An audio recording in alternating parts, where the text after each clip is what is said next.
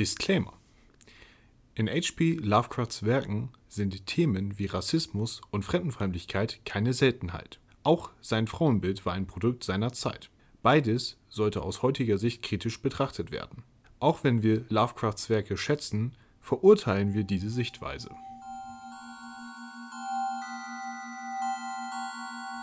Die Miskatonic Universität. Wir lesen Lovecraft. Hallo Katja. Ui, heute sportlich mit dem Fahrrad zur Uni geradelt? Ja, schon. Es ist ja ganz nettes Wetter draußen, nicht wahr? Ausnahmsweise mal, auch wenn es zwischendurch regnet, aber im Moment sieht's gut aus. Ja, ja. Und weißt du, Jens, ich bin so an weiten Feldern und Wiesen vorbeigekommen und habe mich so richtig ländlich und idyllisch gefühlt und dachte, ach ja, heute wird das bestimmt richtig schön romantisch. Eine grüne Wiese. Du weißt schon, wer der Autor ist, oder? Ja, aber ich habe auch die Holde Ermengarde gelesen. Deswegen denke ich mir, heute wird das bestimmt ein hübsches kleines Kammerspiel mit Picknicken und Liebesreigen auf dem Lande. Irgendwie sowas hat Lovecraft doch bestimmt für uns heute im Petto. Ich glaube das nicht. Oh, nimmst du mir die Hoffnung? Ja. Hm, naja. Ja, ja. Aber gut, dann, ähm, bevor wir in die Bibliothek gehen und gucken, ob es ein Liebesspiel wird oder der totale Horror, ähm, eine kurze Sache vorweg von mir. Ähm, wir sprechen ja heute über die grüne Wiese, The Green Meadow.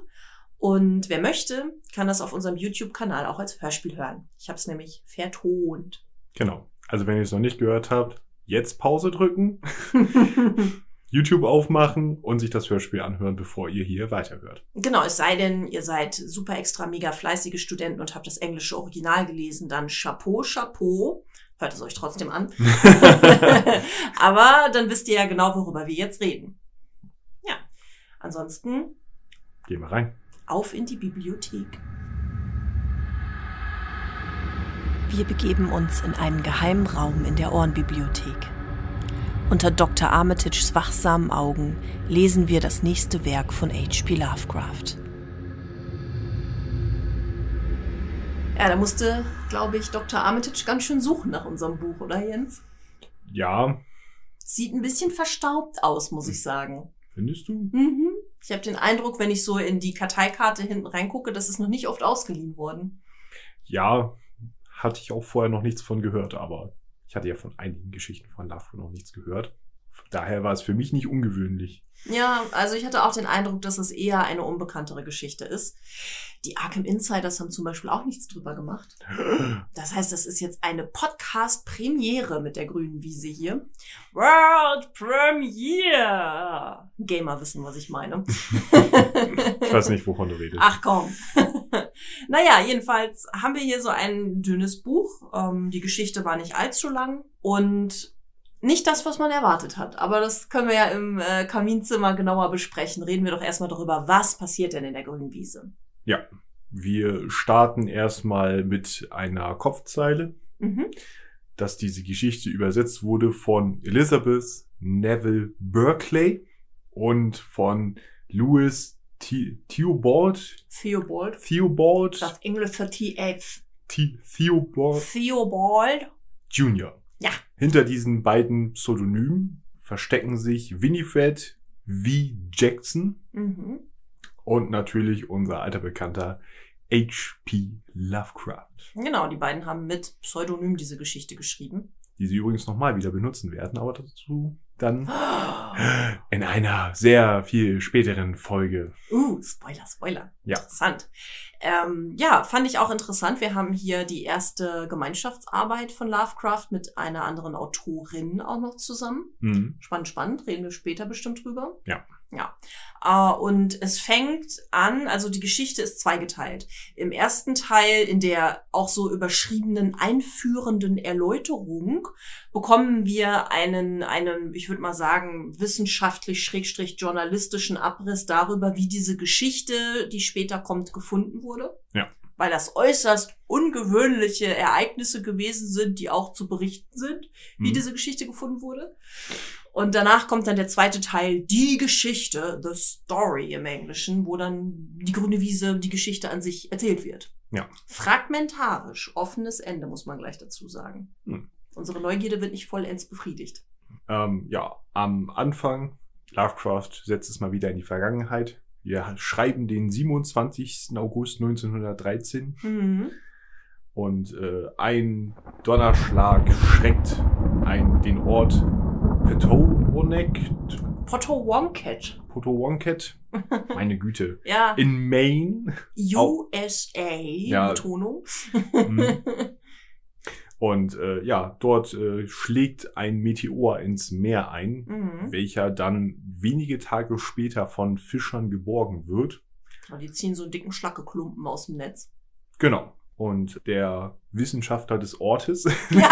einfach, ein- einfach, einfach mal, Die ortsansässige wissenschaftliche Autorität, sehr schön. ja genau, Egal, egal wie gut du bist, aber wenn du ein bisschen was weißt, du bist die wissenschaftliche Autorität des Ortes. ja, und anscheinend hat er auch nicht besonders viel Konkurrenz. Also er könnte ja, wer weiß was, für Ja. eine wissenschaftliche Spitze sein. Vielleicht äh, kümmert er sich in Wirklichkeit nur um Pflanzen oder Was heißt denn Insekten. hier nur? Es Ja. Ja, es hat ja nichts mit der Qualität zu tun. Ja, ich wollte es jetzt nicht herabwürdigen, aber Ja, es ja. wäre, ich wollte es halt nur so in, in Kontext setzen. Er ist ein Experte für britische Geschichte. Äh, Für irgendwas. Ja. Aber wahrscheinlich nicht spezifisch die totale Koryphäe in Meteoriten. Genau.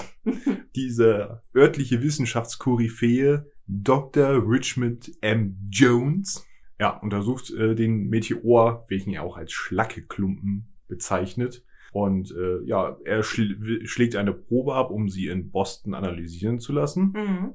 Und dabei äh, entdeckt er im Inneren, dass in einer halbmetallischen Masse ein Buch ist. Genau, er findet im Meteoriten ein Buch. Dam, dam, dam. Schon sehr weird. Ja, spätestens hier ist die Neugierde geweckt, würde ich sagen. Ja. Und dann kommt eine sehr detaillierte Beschreibung des Buches. Wie groß, wie viele Seiten, dass es wie ein gewöhnliches Notizbuch aussieht. Aber, und jetzt kommt wieder das typisch Lovecraftige.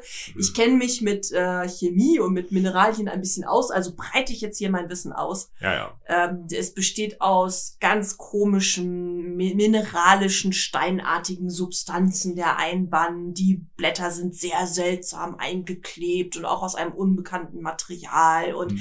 die Bindung, da weiß keiner, wie man es gemacht hat. Und es ist ein totales Rätsel. Und auch die Schrift ist ein totales Rätsel.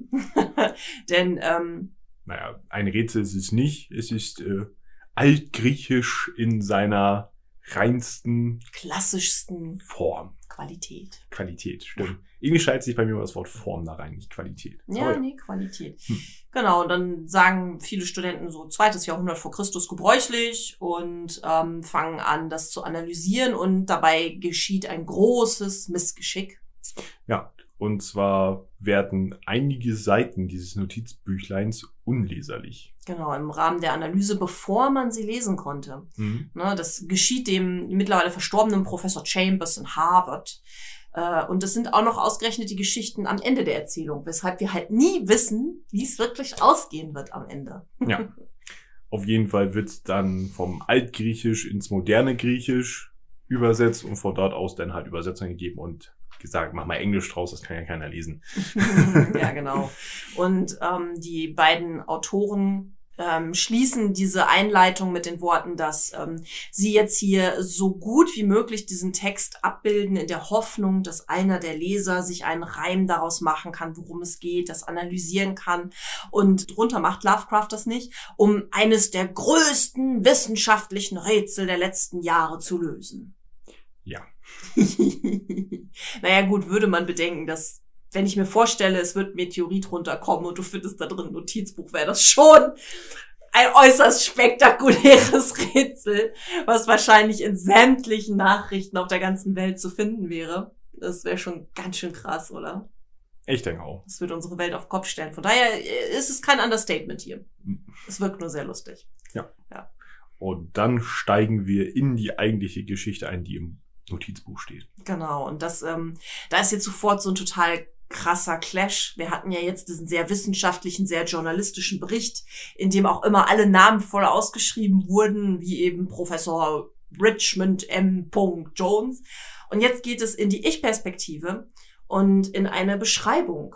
Hm? Ähm, und es ist erstmal sehr idyllisch, finde ich. Findest du? Ja. Hm. Es ist zwar eng und man ist alleine, Aber man schaut auf leuchtendes, wogendes Grün und das blaue, glitzernde Meer und es steigen duftige Nebel auf, die einen berauschen. Ist doch sehr hübsch. Ja, bis es dann natürlich, der Wald ist irgendwie schon dunkel. Ja, okay, der Und die Wald. Bäume sind ein bisschen grotesk riesig. Ja, okay. Und die gigantischen Stämme sind vielleicht von einem grauenhaften Grün. Aber wer fragt da schon so genau nach, wenn man das blaue, glitzernde Meer hat?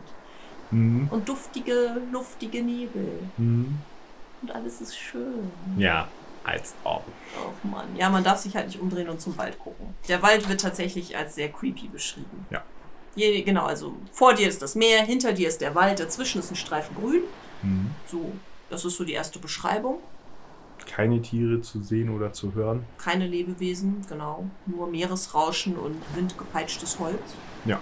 Und der Protagonist oder die Protagonistin, man weiß es ja nicht so genau, Stimmt. Kriegt auf einmal ein Zittern und beginnt sie auf einmal die großen Fragen zu stellen. Wer bin ich eigentlich? äh, wo komme ich eigentlich her? Wie bin ich hierher gekommen? Genau, er kann sich, er oder sie kann sich an nichts erinnern von früher, nicht der Name, nicht der Rang, nur dass man sich irgendwie ganz alleine fühlt.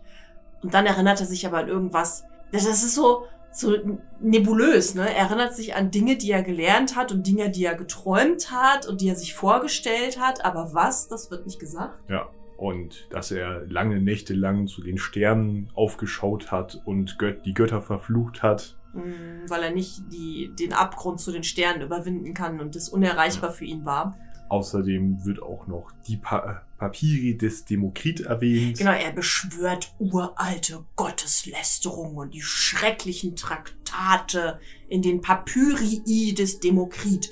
Äh, Papyrii ist Plural von Papyrus. Ja. Sehr, sehr schön. hm. Mhm, Genau, also äh, er steht da plötzlich und hat furchtbare und schreckliche Erinnerungen und dämonische Ängste in sich. Ja. Obwohl er alleine spürt er, dass etwas in der Nähe nahezu vernunftbegabte Regungen in einer unermesslichen und unfassbaren Art. Ja, typisch Lovecraft, ne? Ja. Kosmisches Grauen. Hm? Genau, und er bildet sich auch ein, dass er zwischen diesen schwankenden Ästen ähm, böse Stimmen hört. Äh, ein, ein boshafter Hass und dass die eine grässliche Zwiesprache mit abscheulichen Wesenheiten halten, die sich zwischen den schuppigen grünen Baumstämmen verbergen. Also er steigert sich total rein. Ja. Aus dem Wald wird plötzlich was total Dämonisches und dazwischen lauern irgendwelche furchtbaren Kreaturen, die sich mit den Bäumen unterhalten. Hm? Und dann beginnt sich der Nebel ein wenig zu lichten Mhm. und er sieht durch einen Fluss getrennt eine grüne Wiese. Eine grüne Wiese. Eine grüne Wiese. Und es ist die grüne Wiese. Sie wird sogar groß geschrieben, wie ein Eigenname. Ja, Hm. warum auch immer. Kaminzimmer. Kamins. Oh, Kaminzimmer. ja, Kaminzimmer. Ja, ja. Genau, also er sieht diesen Streifen grüne Wiese und genau in dem Moment passiert auch etwas, ähm, passiert endlich mal was außerhalb seiner übersteigerten Fantasie, möchte ich sagen. Der Boden unter seinen Füßen bebt und gerät in Aufruhr.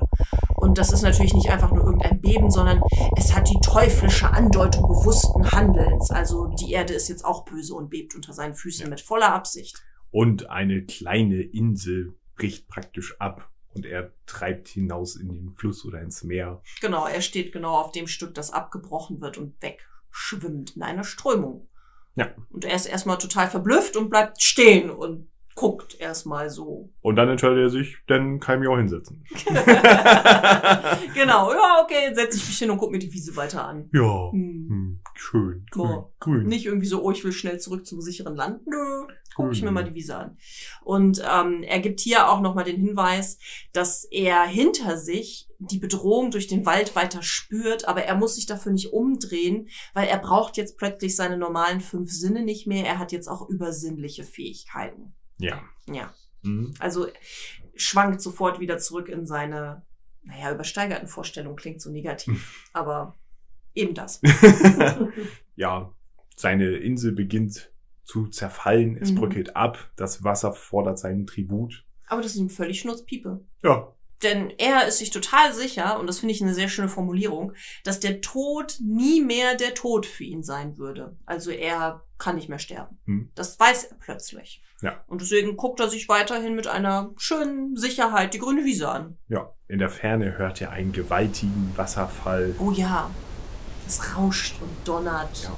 Nicht so kümmerlich wie die, die er von zu Hause kennt. Nein, sondern es ist vergleichbar mit den Wasserfällen der fernen skytischen Länder. Und es klingt, als würde das gesamte Mittelmeer in einen einzigen Abgrund sich ergießen. Hm. Drunter macht das nicht. Natürlich. Es muss schon gewaltig sein, was er da hört.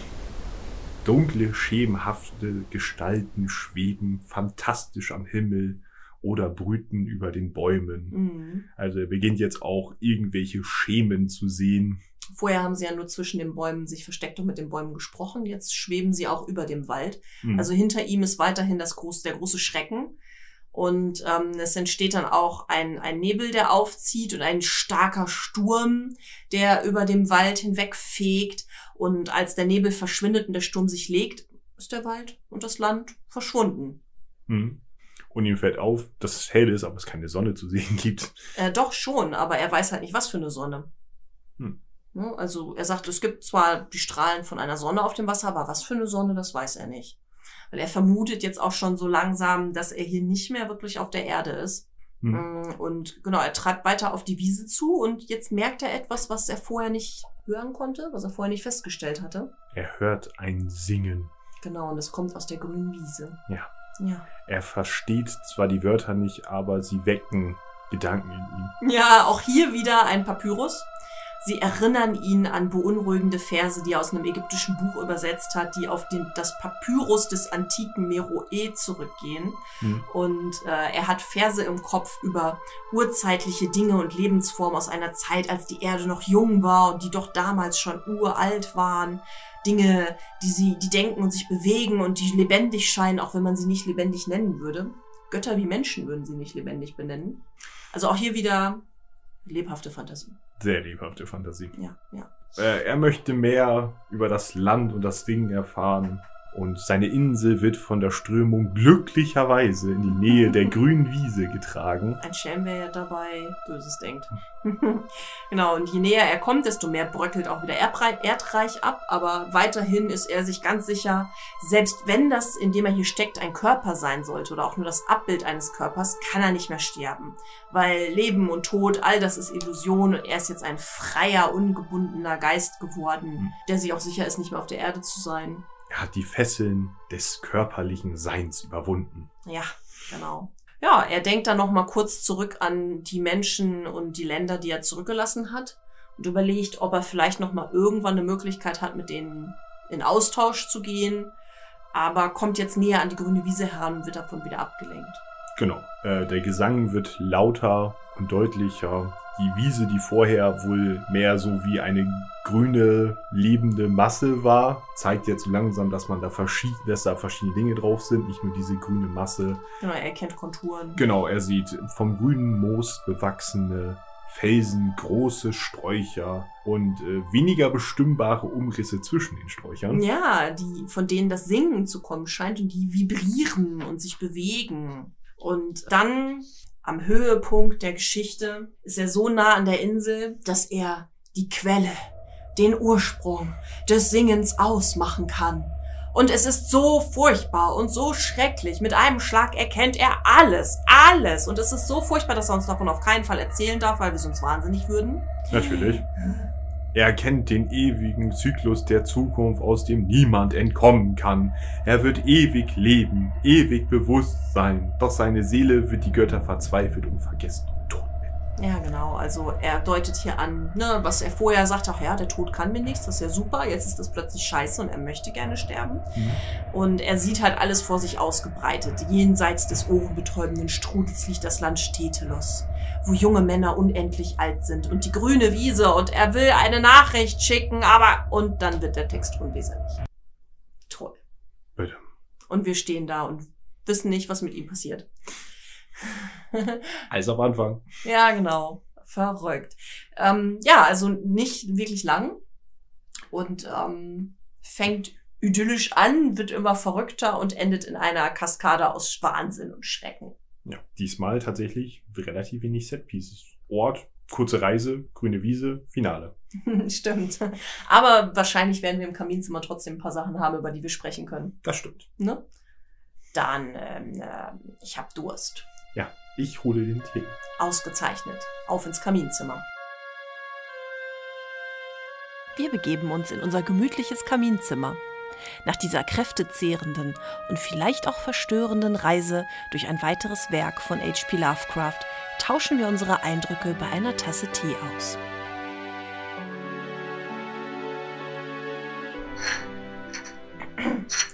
Jens, my dear, ein bisschen Tee bitte. Bitte. Wunderbar. Echt voll treffliche Farbe. Ja, ein cremiges Beige. Vielleicht solltest du das Manuskript in Sicherheit bringen. Wenn Professor Armitage das so sieht, dann wird er das nicht gut finden. Wenn du mich nicht verrätst, verrate ich dich nicht. Ich pack's trotzdem wieder ein Stück zur Seite. Ja, zurück von der grünen Wiese.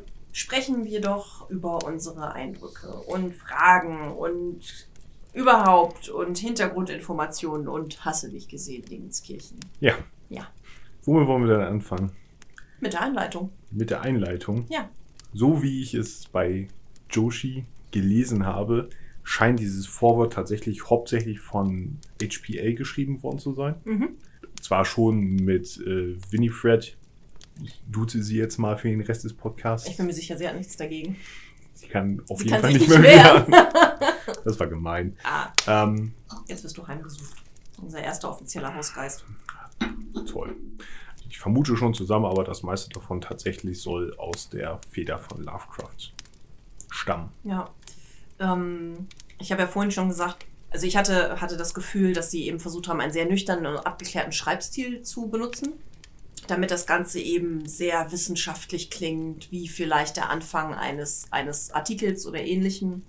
Ähm, man hat halt so dieses Gefühl, dass, dass die ganzen Namen so komplett ausgeschrieben wurden und ja auch nicht einfach nur geschrieben wird, ein Küstenstädtchen in Amerika, sondern Komma, Maine, U.S.A. Also sehr korrekt die Namen der ganzen Leute wie so, wie so Augenzeugen äh, genannt werden, also Richmond M. Jones, also sehr gründlich und sehr offiziell. Ja. Obwohl ich finde, dass das diesmal nicht so gut gewoben ist wie sonst. Okay. Also ich fand jetzt ähm, zum Beispiel bei... Ah, Wie hieß denn unsere letzte Geschichte nochmal? Hilf mir. Jenseits der Mauer des Schlafes? Ja, das war ja auch wissenschaftlich angehaucht. Da fand ich das tatsächlich, obwohl das ja schon nicht so das, das Stärkste, was das war, fand ich das stärker vorbereitet von wegen Mhm. so wissenschaftlicher. Auf jeden Fall fand ich es, ich fand es nicht überzeugend. Hm. Also mich hat es nicht überzeugt, dass es so einen wissenschaftlichen Touch hat. Das finde ich interessant, weil ich fand, bei Jenseits der Mauer des Schlafs war das ja viel mehr ein persönlicher Bericht, ja auch mit seinen persönlichen Einschätzungen, wie er Slater empfunden hat und was für einen Eindruck der auf ihn gemacht hat. Und hier hast du ja wirklich so dieses immer wieder faktenorientierte Schreiben. Das Notizbuch ist fünf mal drei Inches, es hat 30 Seiten und es hat die und die Struktur. Ähm, fand ich hier eigentlich faktenbasierter und nicht so persönlich wie in Jenseits der Mauer des Schlafs. Ja, ich fand es aber, wie er das im Vorwort geschrieben hat, mit der ganzen, er hat die Vorgeschichte ausgebreitet gehabt, ne? Mhm. was war mit den Catskill Mountain Bewohnern und am, gerade am Ende diesen Punkt mit diesem Bericht aus dem Originalbuch Ja. genommen hat und von wegen so, hier ist nochmal das, das wirkte auf mich irgendwie fester, weil Mhm. irgendwie, ne, ich habe halt eine Referenz Mhm. direkt gehabt. Also auf mich wirkt es tatsächlich wissenschaftlicher. Oh, okay.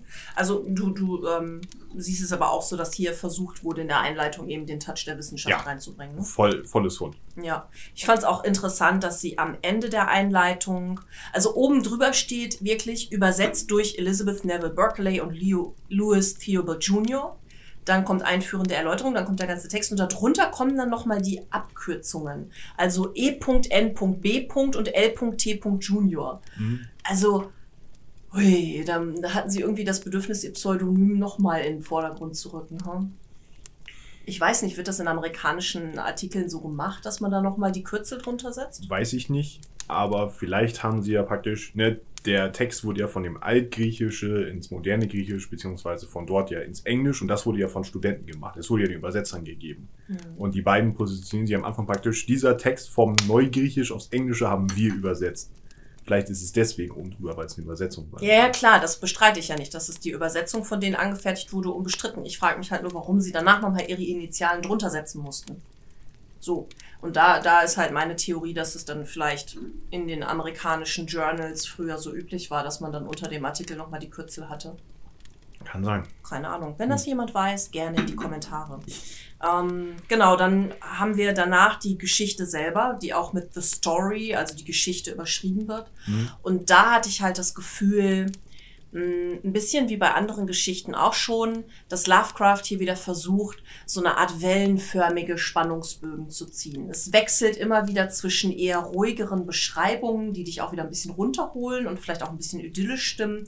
Und dann kommt wieder so ein Ding mit kosmischem, nicht beschreibbaren Grauen oder etwas, was den Protagonisten erschüttert.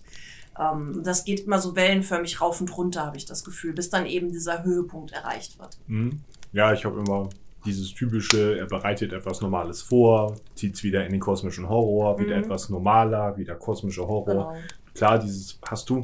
Was ich sehr komisch fand dafür, dass es praktisch schnell ist. Es ist ein Notizbuch und es wirkt auf mich ja eher, als wenn es so praktisch so ein Tagebucheintrag wäre. Ne? Mhm. Von wegen so, ich, schrei ich schreibe das zusammen, was ich heute erlebt habe und, und pack's in den Meteor, um es loszuschicken. Mhm. Wie auch immer es funktioniert hat, aber es wird ja passiert sein.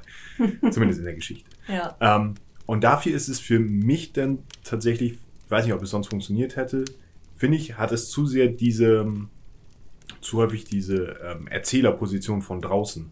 Ne? Also es ist ja, es ist ja nicht, wenn es, es ist ja nicht alles rein in der Ich-Perspektive Ja, geschrieben, ja. sondern du hast ja immer dieses von draußen, gerade wenn die Beschreibungen kommen, und dann hast du nur dann diese Ich-Dinge, wenn es genau um ihn geht. So, und wenn ich jetzt einen Tagebucheintrag schreiben würde, würde ich, würde ich das, glaube ich, anders schreiben. Ich habe auf jeden Fall das Gefühl von wegen so, weiß nicht, ob es als Tagebucheintrag so rein aus der Ich-Perspektive betrachtet besser funktioniert hätte. Hm, Also so jetzt noch mal beim schnellen Durchgucken möchte ich dir eigentlich so ein bisschen widersprechen, weil er schreibt schon, er verbarg die Küstenlinie vor meinen Blicken. Ich sah kein Lebewesen, während ich an diesem stillen Ort stand, als ich den Blick auf diesen einzigartigen Streifen richtete, um mich herum Gegenstände sehe. Also die Beschreibung webt er schon in seine äh, Beobachtung ein. Hm. Also ich sehe jetzt hier nicht, dass hier irgendwo längere Passagen sind, wo er etwas Okay.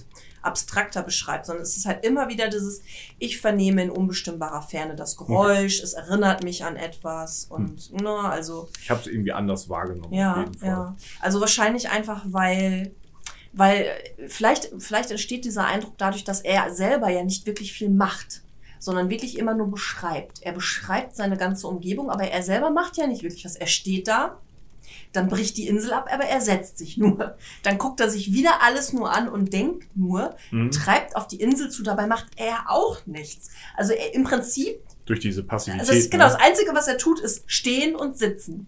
Das sind die zwei einzigen aktiven Handlungen, die er vollführt. Und der Rest ist wirklich nur gucken und beschreiben. Ne? Vielleicht entsteht dadurch dieser Eindruck des, des von oben drauf Beobachtens und nicht selber Erlebens. Das kann sein. Fällt mir gerade erst auf, dass er wirklich super inaktiv in dieser Geschichte ist. Also wirklich ja nur erlebt. Er steht da, atmet, hört und fühlt. Ja, genau. und beschreibt das Ganze. Ja. Ähm, ja, sehr schön.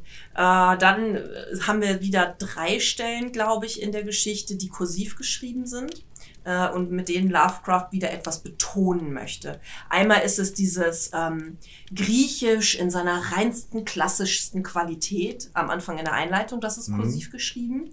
Warum auch immer er das jetzt so unbedingt betonen möchte. Keine Ahnung. Vielleicht hat er sich einen Spaß draus gemacht und die Geschichte später selber auch in Griechisch verfasst und will dann betonen, wie rein und klassisch und toll er das geschrieben hat. Keine Ahnung, das wäre mal interessant zu wissen. Dann äh, kommt als nächstes erst wieder kursiv in der Geschichte selber, als er von dem Singen auf der Insel spricht, um hervorzuheben, wie außergewöhnlich das ist, dass hier etwas singt. Mhm. Äh, und dann zum Schluss noch, ähm, als er näher an die Insel herankommt, dass dieses Singen eine ganz fremdartige und ganz besondere Qualität hat. Und dieses Qualität ist auch wieder kursiv. Hm. Also auch da gibt er uns ja wieder nicht er beschreibt das Singen ja nicht. Er sagt ja nicht, wie es klingt, sondern er sagt eher wieder, wie es nicht ist. Dass er es, die, die Sprache nicht versteht, dass er es nicht zuordnen kann. Es klingt vertraut, aber dann wieder doch nicht. Mhm. Und das Einzige, was wir halt kriegen, ist, dass es von einer besonderen Qualität ist. Ja. Ich meine, es schwingt da gerade an der Stelle so ein bisschen mit von wegen so, okay, das ist jetzt nicht das erste Mal, dass er diesen Zyklus durchlebt hat.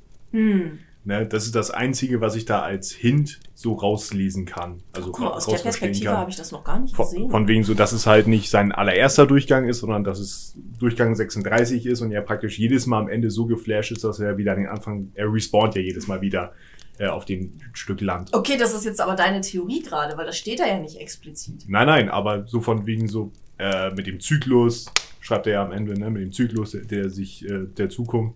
Natürlich ist es von mir eine Theorie, aber es wirkt auf mich so, von wegen so, alles klar, er hat da schon mal durchlaufen, er vergisst immer jedes Mal, weil jedes Mal das Ende ihn so bricht Aha.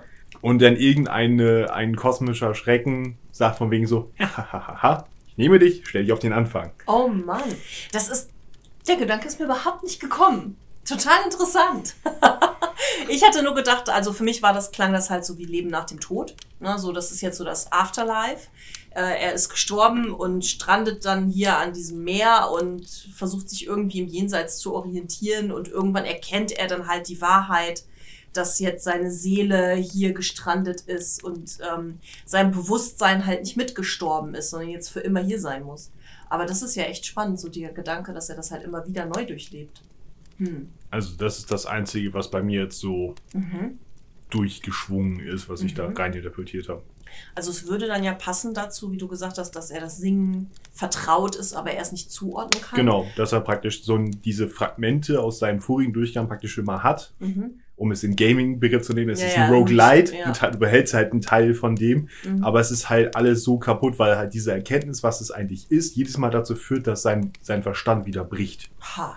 Und dann, ne, um jetzt einfach mal eine, eine Mythos-Gottheit da reinzuschmeißen, ja, der Totep findet sowas ja sehr witzig und sagt von wegen so, ah, das ist aber süß von dir. Und nimmt dich und stell dich auf den Anfang und dann gucken wir mal, was jetzt passiert. ja, da hätte er Freude dran, dass man vielleicht. Auf den Schreck brauche ich erstmal noch ein bisschen mehr Tee. Schön. Aber ich muss sagen, dafür ist mir dann nicht viel Wiedererkennen drin, ne? weil die Kreaturen, die er ja über dem Wald wahrnimmt, die müsste er dann ja auch immer wieder wahrgenommen haben. Sind, oder sind vielleicht, sind das vielleicht die Kreaturen, die ihn später wieder zurückbringen und er hat deswegen Angst davor, weil er immer wieder da landet? Das kann sein. Weil ich meine, es sind ja fliegen, fliegende Kreaturen, Mhm. Schemen. Vielleicht sind es auch äh, so Kreaturen, die halt, so wenn man sie von nahem betrachtet, dass es halt ihn dann wahrscheinlich auch wieder in den Wahnsinn treibt oder er sie halt vielleicht erst in einem so umnachteten Zustand wieder sieht Mhm.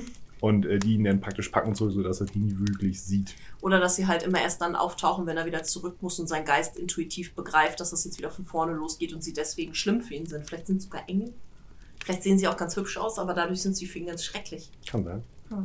Vielleicht ist der Wald deswegen auch so bedrohlich, weil in dem Moment, wo er den Wald sieht, sein Unterbewusstsein schnallt, es geht jetzt wieder von vorne los. Und deswegen ist der Wald für ihn so schrecklich.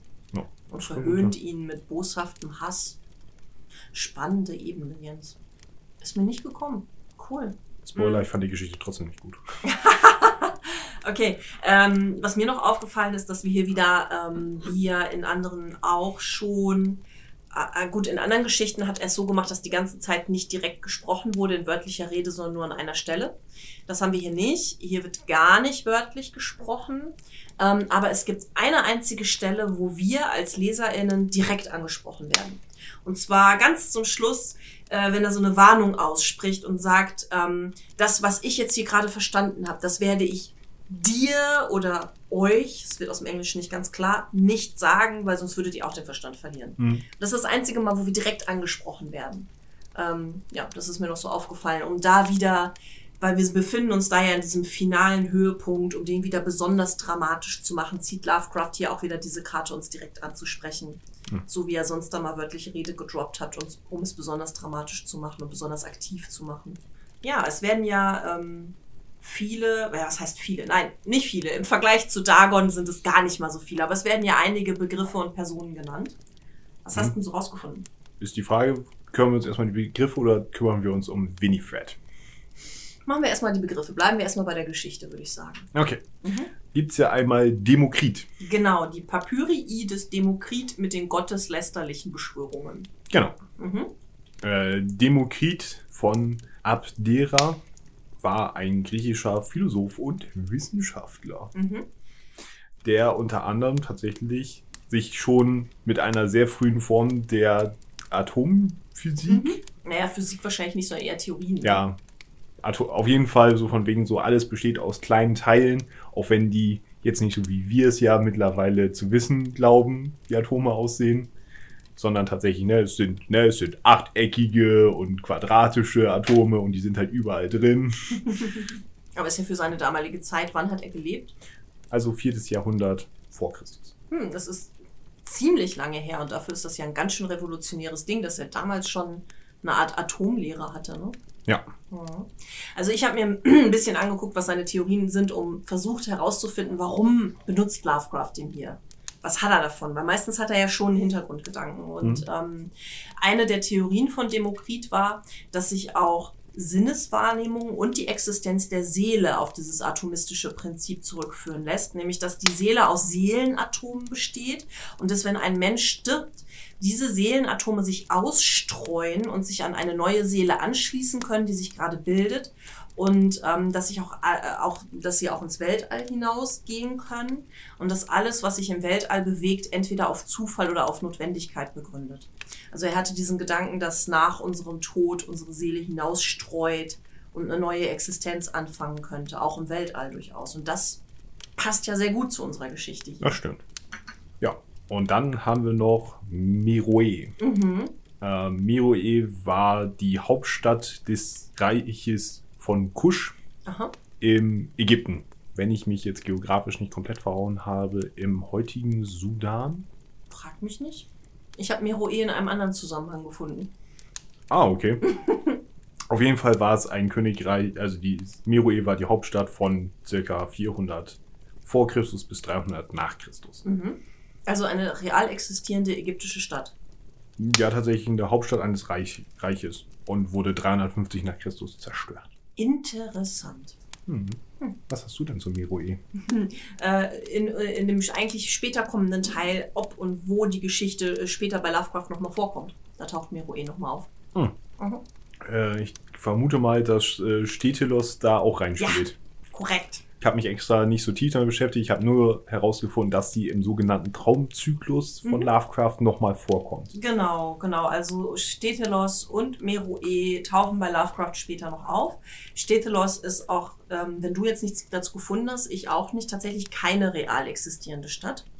Äh, sondern Stetelos ist äh, in, laut Lovecraft, es taucht, taucht nochmal auf äh, in den Traumlandezyklen, zum Beispiel bei Iranons Suche, im Englischen The Quest of Iranon und wird da genannt äh, Stetelos unter dem großen Wasserfall. Also es wird nicht tiefer drauf eingegangen. Es ist wieder so eine Referenz, die er streut, um sie später nochmal aufzugreifen. Hm.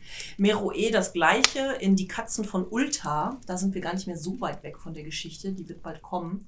Äh, in Die Katzen von Ulta schreibt er, dass diese Katzen aus den vergessenen Städten von Meroe kommen. Und da ist tatsächlich auch wieder ein ägyptischer Bezug. Also da werden wir, wird er genauer darauf eingehen, was Katzen sind und wo sie herkommen und da baut er das mit ein. Da kommt Meroe aus Ägypten dann auch wieder vor. Das Einzige, was ich beim Googlen so noch gefunden habe, dass Stetelos irgendein Ding bei Pathfinder ist. Ja, ich bin da auch erst in die Irre geführt worden. Also Pathfinder hat auch Lovecrafts Stetelos aufgegriffen und hat da total viel drumherum gebaut. Und ich dachte, wow, es gibt total viel zu Stetelos. Oh Mann. Und dachte so, okay, und hier gibt's Referenzen auf irgendwelche Kreaturen, die mit dem König in Gelb zusammenhängen. Und ich so, okay, habe ich jetzt bei Lovecraft so noch gar nicht mitbekommen. Seltsam. Und dann ist mir aufgefallen, oh, du bist gerade im Pathfinder Wikipedia gelandet. Alles klar. also das ist äh, weitergedichtet worden, weiterentwickelt worden. Lovecraft selber hat Stetelos wirklich nur in The Quest of Iranon und Meroe bei den Katzen von Ulta. Ja. Ähm, eine Sache in der Geschichte, die ich noch sehr merkwürdig fand, in dem Moment, wo er sich praktisch erinnert, Sachen, die er geträumt hat, Mhm. Dinge, die er gelernt hat, es fällt rein von wegen so, erinnert sich an seinen äh, Namen und Rang. Und ich frage mich, wieso Rang? Was hat denn der Rang da? Ach so, ja, nee, da stand aber, dass er sich nicht mehr wirklich so. an seinen Namen und Rang erinnern Genau. kann. Ähm, Ich fand ich fand's halt, wieso, wieso ist da dieses Rang-Ding mit drin? naja, vielleicht ist das ja eine unterbewusste Teilerinnerung, dass er früher im Militär war. Oder vielleicht meint es der Rang in einer Gesellschaft. So wie wir das ja auch bei Ola Toe so ein bisschen hatten, die Männer von allerhöchstem Rang, Rang und Namen. Dass, das, dass er das meint, so seine Position in der Gesellschaft. Das ist ja für Männer in, in der Zeit total wichtig gewesen. Was für einen Rang haben sie in der Gesellschaft? Hm. Ja.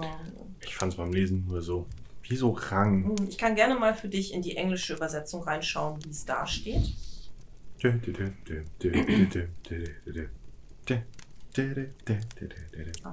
Genau, also im Englischen steht da, I could scarce remember what my name and rank had been. Also tatsächlich mein Name und Rang. Hm. Also es ist wirklich, steht auch im Englischen so da, von Lovecraft auch beabsichtigt. Okay. Was mich natürlich jetzt zur englischen Übersetzung bringt. Dann gehen, Also, wir, gehen, gehen wir den Bogen, bevor wir zu Winifred gehen. Ja, können wir gerne machen. Okay. Ähm, also, äh, im englischen Original haben wir wieder ein paar Alliterationen, durchaus, aber sie sind nicht so wirklich spektakulär. Es sind ein, einfache, also es sind zweifache Alliterationen, sowas wie Mechanical Means und Mechanical Mode, Samples of Strange Stone, da haben wir dann mal eine Dreifach-Alliteration. Ancient almost as the sea itself. Blue, bright and billowy, so war das Meer nämlich. Vast and vague, a bit of bank. Also er spielt schon noch weiter ein bisschen mit der Sprache über die Alliteration, aber nicht sehr stark. Was er hier stärker macht, ist diese ähm, Sprachgewaltigkeit und Bildgewaltigkeit, dass Dinge schrecklich, furchtbar, kosmisch und grausam sind.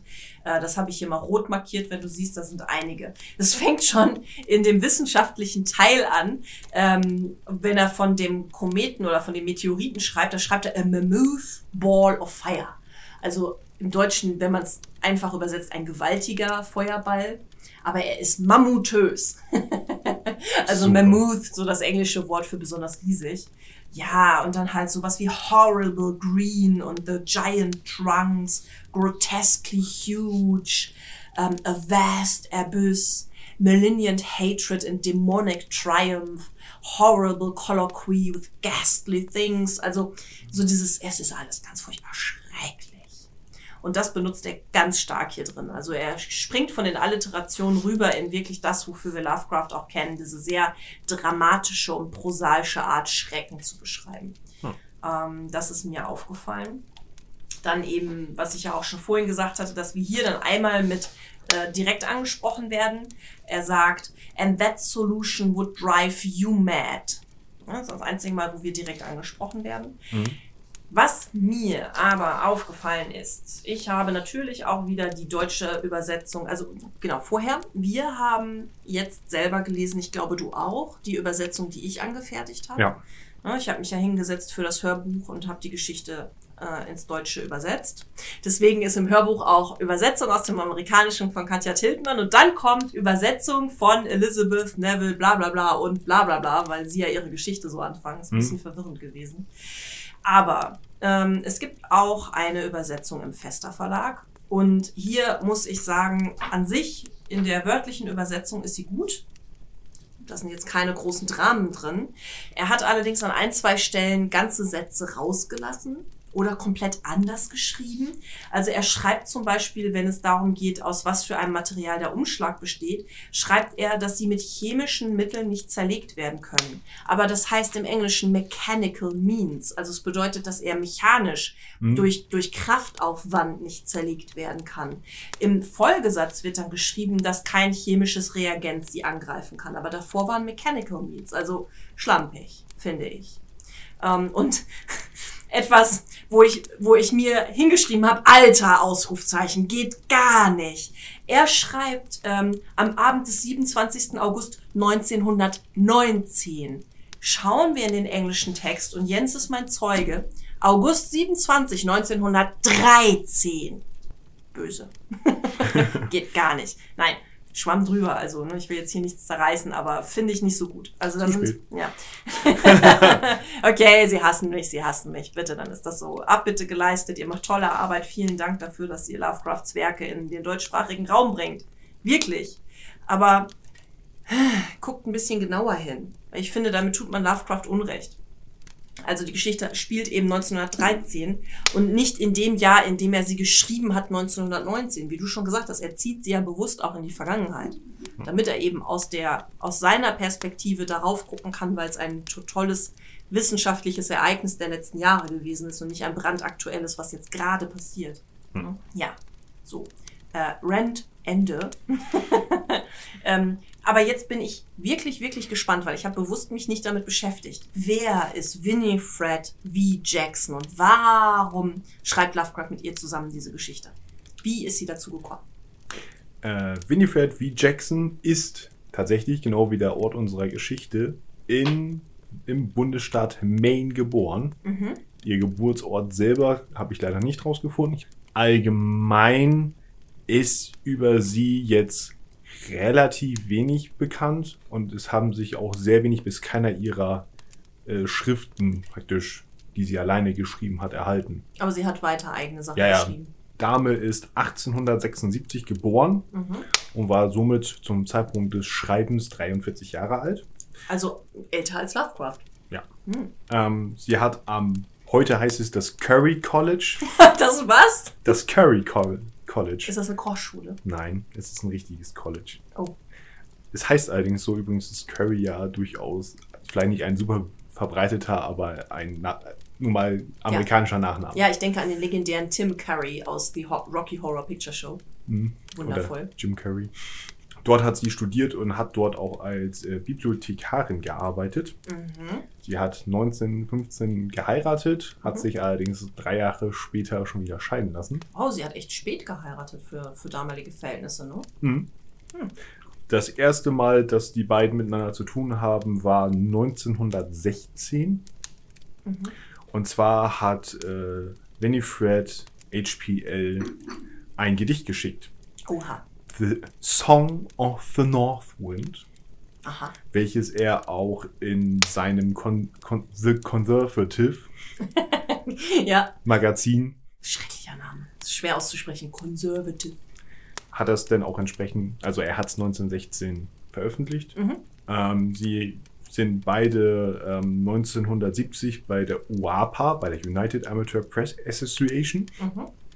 Ähm, ist Lovecraft ja zum Präsidenten gewählt worden und sie ist zur Vizepräsidentin gewählt worden. Ja, das heißt, die beiden haben auch miteinander gearbeitet. Genau, also sie hatten vorher hatten sie praktisch auch durch das Gedicht hatten sie halt eine Brieffreundschaft Mhm. und äh, praktisch nach, so 1917 ist das halt umgeschwungen von privaten Schreiben und wie geht's uns so hin zu geschäftlich, geschäftlich, geschäftlich und dann nochmal so zwei Zeilen privat drunter und weiter geht's. Sie hat eine eigene Amateurzeitschrift rausgebracht. Oh Mann. Wie hieß sie? Eu- Eurus, E-U-R-U-S. Eurus? Vielleicht griechisch? Eurus? Keine Ahnung. Keine Ahnung. Auf jeden Fall, das hat sie getan. Mhm. Ich weiß allerdings nicht, wie häufig sie erschienen ist. Auf jeden Fall, äh, Lovecraft mochte sie als Dichterin und hat auch mal einen Artikel über sie geschrieben. Mhm. Das war zu dem Zeitpunkt, als sie schon wieder geschieden war. Da hat sie, hat sie den Nachnamen Jordan angenommen wieder. Mhm, Ich vermute, es ist ihr Geburtsnachname. Also Winifred V. Jordan. Ja. Mhm. Sie heißt übrigens Virginia. Oh. Das Wie ist für Virginia. Ah, sehr schön. Ähm, und zwar heißt der äh, ein Editorial Ja. ähm, über sie Winifred Virginia Jordan, äh, Associated Editor. Associate Editor. Genau das, was du gesagt hast. Mhm. Ähm, wurde 1919 rausgebracht und das war eine Schrift, wo er sie gelobt hat. Hm, sehr schön. Winifred hat auch nochmal wieder geheiratet. Es ist nicht ganz klar, ob er ein Afroamerikaner war, was ja zu diesem Zeitpunkt für Lovecraft noch ein Thema war. ja, durchaus. Und äh, noch erschwerend kommt dazu, dass Winifred und Howard Phillips wohl eine romantische Beziehung miteinander hatten. Ehrlich? Ja, es wird gemunkelt, es ist Hörensagen, ich will jetzt hier, ne? Wo Aber hast es, du die Gerüchte her? Welche Klatschzeitung der damaligen Zeit hat das gemunkelt? ähm, das wei- weiß ich nicht mehr. Es wird auf jeden Fall, scheinen einige seiner Brieffreunde, gibt es wohl so Andeutungen. Oh Mann, das ist ja hier, ist ja doch noch mehr Ermengarde heute, als ich dachte. Und äh, ja, Ahnst es nicht. Und äh, sie hat wohl ein, es ist wie gesagt, es ist nicht ganz klar, ob er Afroamerikaner war, Ähm, in irgendeinem Brief wird, er, wird erwähnt, dass seine Eltern beide, ich möchte dieses Wort jetzt nur sehr ungern benutzen, aber ich benutze es jetzt trotzdem, gemischt sind. Mhm, also Kinder von Afroamerikanern und ehemaligen europäischen Siedlern. Mhm, mhm.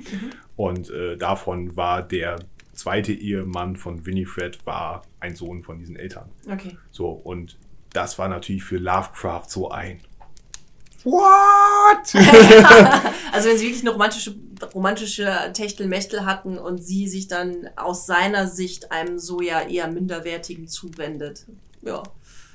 ja, ähm, Vielleicht hat ihn das auch mal zum Nachdenken gebracht, keine Ahnung. kann sein. Äh, Rassismus-Thema, Sonderfolge, Sonderfolge. Ja.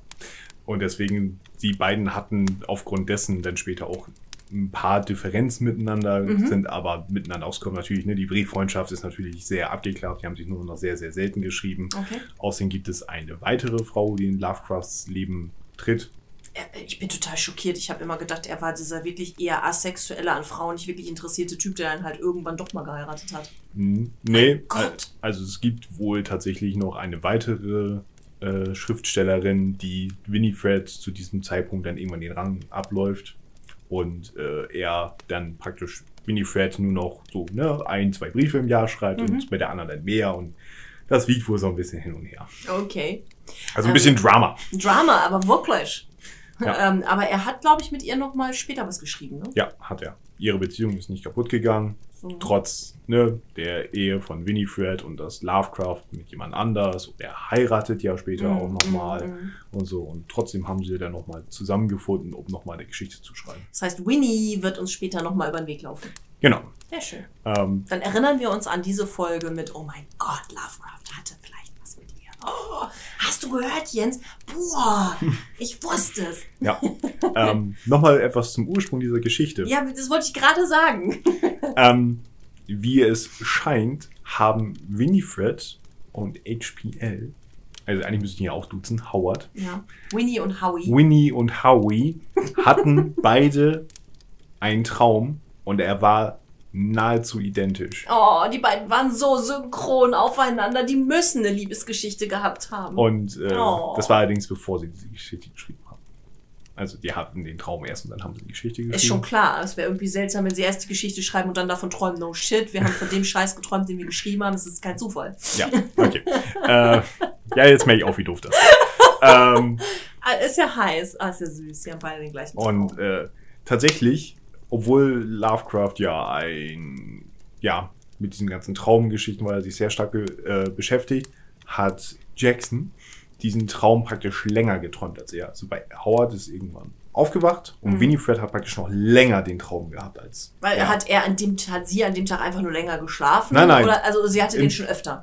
Nee, nee, sie hatten, hatten wohl beide in einem relativ kurzen Abstand zueinander diesen Traum. Ja. Und Ohne sich davon vorher zu erzählen. ohne sich davon vorher zu erzählen. Mhm, mhm. und dann haben die, hat Howard ihr geschrieben, was er geträumt hat. Und sie hat zurückgeschrieben, hey, das habe ich auch geträumt. Und dann ging es so weiter.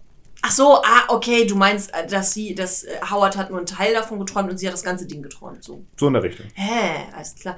Heiß. Ja, das ist natürlich, das, das wird ja für Lovecraft ein gefundenes Fressen gewesen sein mit seinen ganzen Traumtheorien, ne? Ja. Oh, vielleicht haben sie, haben sie ja danach die romantische Geschichte angefangen, weil er ja gedacht hat, das ist eine Seelenverwandte von mir, wir träumen das Gleiche. Kann sein. Mm, also Howards Herz erreichst du über seine Träume, nicht über seinen Magen. Okay, ja, bei seinem nervösen Magen. Ja, Süßigkeiten waren doch sein Ding. Ich hätte jetzt gedacht, bring ein paar Schokoriegel mit und das Ding läuft. Gut. Hast du noch etwas, Heiß. bevor wir uns Richtung Lieblingsstelle bewegen? Nö, ähm, das heißt, wir haben jetzt die Übersetzung, unsere Eindrücke, die Hintergrundteile mit den Begriffen. Wir haben was über Winnie und Howie gehört. Nö. Was ist denn ähm, deine Lieblingsstelle? Die Lieblingsstelle war tatsächlich, nachdem ich die Geschichte gelesen hatte, mir klar wurde, ähm, dass der Professor Chambers aus Harvard, der einen Teil der Seiten unleserlich gemacht hat bei Mhm. seinen Arbeiten, ähm, dass er praktisch diesen letzten Teil, der die Leute ja in den Wahnsinn treibt, weil mir die Theorie aufgeploppt ist, okay, er hat das nicht aus Versehen unleserlich gemacht, sondern er hat es gelesen und ist vollkommen durchgereiht, hat das unleserlich gemacht, hat zugesehen, dass das Buchwerk kommt und ist danach gestorben Ah, in Raum gestellter Selbstmord. der zweite Mindblow heute. Was für eine Idee. Wie cool. Das war, das war so die Leckenstelle am Ende, wo mir das dann so von wegen Krass. so, okay, vielleicht deswegen. Das war an, für mich persönlich so die Lieblingsstelle. Ha. Ha. Ich, ich, bin, ich bin total geflasht. Ja. Coole Idee. Sehr coole Idee. Jetzt komme ich mir profan vor, weil ich zwei so offensichtliche, effekthaschende Stellen gut fand. Äh, einmal mochte ich einfach wegen der Beschreibung. Doch selbst dann schien ich zu spüren, dass der Tod nie mehr der Tod für mich sein würde. Das fand ich sehr schön. Mhm. Ähm, das ist im Englischen halt auch wieder ein sehr schöner Satz. I seem to sense that death would be death to me no more. Und das fand ich halt eine echt schöne Stelle. Und ähm, dann ganz zum Schluss auch die Stelle, das Land Stethelos, wo junge Männer unendlich alt sind. Das ist halt auch so eine sehr coole, sehr coole, sehr, sehr mind-opening ähm, Begriff, finde ich. So ähm, dieses ähm, The Land of Stethelos, where young men are infinitely old. So, das ist so sehr erhaben dramatisch, finde ich. Aber effekthaschend. Deins ist viel cooler. okay, hast du einen Lieblingsbegriff? Tatsächlich ähm, die Stelle, die von dir so ab, ein bisschen abgewatscht wurde. Es begann mit einer Art pochenden Bewegung, welche eine teuflische Andeutung des bewussten Handels vermittelte, als der Boden anfängt abzubringen. Mhm. Und ich fand es halt von wegen so, was halt in dieses Ding ist. An sich ist pochend für, für Boden irgendwie nicht so, nicht so ein passendes Adjektiv. Ja, also und dann irgendwie doch. Ja, So, und das fand ich halt von wegen, das ist halt so, ne, wie, wie äh, das in der Rollenspielbeschreibung ist, ne, die Häuser lehnen sich müde aneinander. mm, So, was halt sowas ist, von wegen, du nimmst eigentlich ein menschliches Mhm. Adjektiv und passt es, legst es auf etwas eigentlich ja ja, Totes. ja. Es ist im Englischen beginning with a kind of throbbing agitation, which held a fiendish suggestion of conscious action. Na, also throbbing agitation. Agitation ist ja so eine, so eine Anspannung, so ein, so ein sich frei bewegen wollen. Äh, throbbing halt dieses Pulsieren, Pochen. Ne? Mhm. Und die fiendish suggestion, so diese, diese schreckliche, grausame Andeutung, dass es eine bewusste Handlung sein könnte. Ja. Ja. Mm, Ja, es ist eine, auf jeden Fall, es ist eine coole Stelle, absolut. Ich finde halt nur so dieses, ähm, was ich ja vorhin gesagt habe, er steht im Prinzip nur und setzt sich hin und macht nichts anderes, außer sich reinzusteigern in das, was er da so sieht. Also es ist aber dieses, ich sehe Bäume, aber nein, das sind keine Bäume. Sie unterhalten sich mit ihrem schuppigen Leib mit grausamen Kreaturen, die sich dazwischen verstecken und ihre Äste sind heimtückisch und das Grün ist grauenvoll und du denkst so, wow, du bist echt negativ eingestellt. Jemand anderes hätte das vielleicht alles ganz anders beschrieben.